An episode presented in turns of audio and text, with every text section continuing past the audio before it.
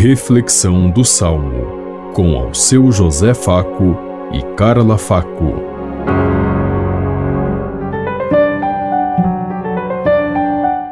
Paz e bem a todos os ouvintes que estão em sintonia conosco neste dia, na meditação do Salmo 147. Glorifica o Senhor, Jerusalém. Glorifica o Senhor, Jerusalém. Ó Sião, canta louvores ao teu Deus, pois reforçou com segurança as tuas portas e os teus filhos em teu seio abençoou. Glorifica o Senhor, Jerusalém.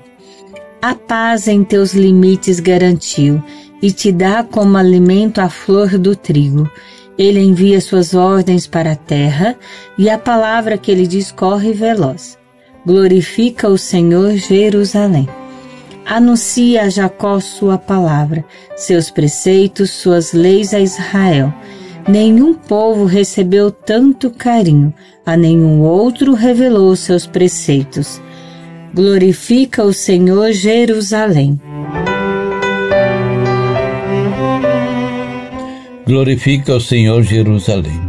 Que nós possamos glorificar ao Senhor e que o, os homens instituíram Jerusalém como a cidade santa, como a cidade de Deus, quanto na verdade nós sabemos que todas as cidades grandes são pecaminosas e têm, estão vivem afastadas do projeto de Deus.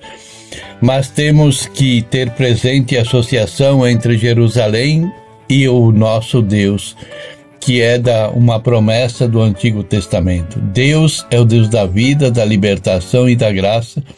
E embora que muitas vezes as nossas cidades não sejam sinais de vida e de graça, Deus está presente para tentar mudar o coração da humanidade. É isso que é necessário nesse tempo, que a humanidade mude o seu coração, que abra o seu coração para que Deus possa habitar e trazer de volta a, ao projeto de vida e as promessas do Antigo Testamento que dizia Deus que caminha conosco, que está conosco, que constrói a história conosco e quer a felicidade e a realização de todo mundo. Não adianta olharmos para o mundo e querermos que Deus faça o que nós desejamos, porque assim a humanidade já pensou em outros tempos e deu tudo errado.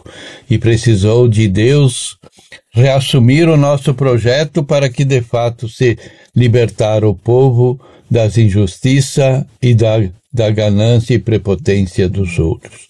Pensemos em tudo isso enquanto eu lhes digo. Até amanhã, se Deus quiser. Amém. Você ouviu Reflexão do Salmo com ao seu José Faco e Carla Faco.